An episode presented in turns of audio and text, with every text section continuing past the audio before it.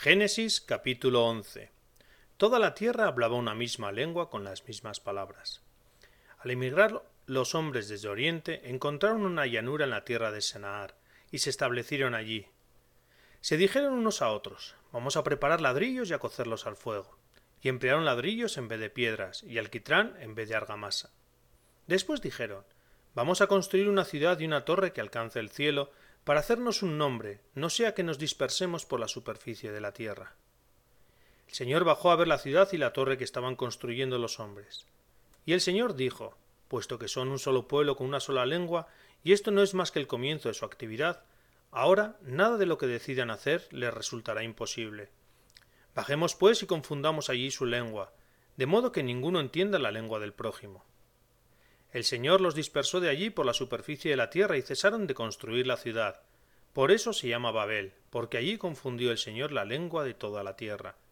Y desde allí los dispersó el Señor por la superficie de la tierra. Estos son los descendientes de Sem. Sem tenía cien años cuando engendró Arfaxad, dos años después del diluvio. Después de haber engendrado a Arfaxad vivió Sem quinientos años, y engendró hijos e hijas.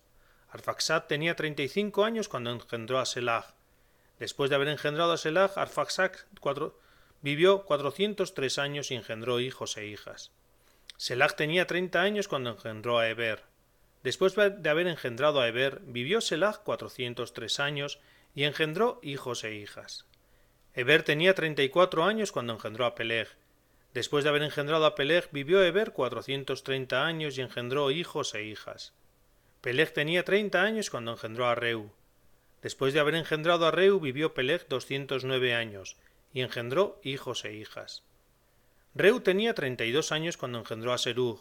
Después de haber engendrado a Serug, vivió Reu doscientos siete años y engendró hijos e hijas. Serug tenía treinta años cuando engendró a Nahor. Después de haber engendrado a Nahor, vivió Serug doscientos años y engendró hijos e hijas. Nahor tenía veintinueve años cuando engendró a Terah. Después de haber engendrado a Terach, vivió Nahor ciento diecinueve años y engendró hijos e hijas. Terach tenía setenta años cuando engendró a Abraham, a Nahor y a Arán. Esos son los descendientes de Terach. Terach engendró a Abraham, a Nahor y a Arán. Arán engendró a Lot. Arán mundió en vida a su padre, Terach en su país natal, Ur de los Caldeos.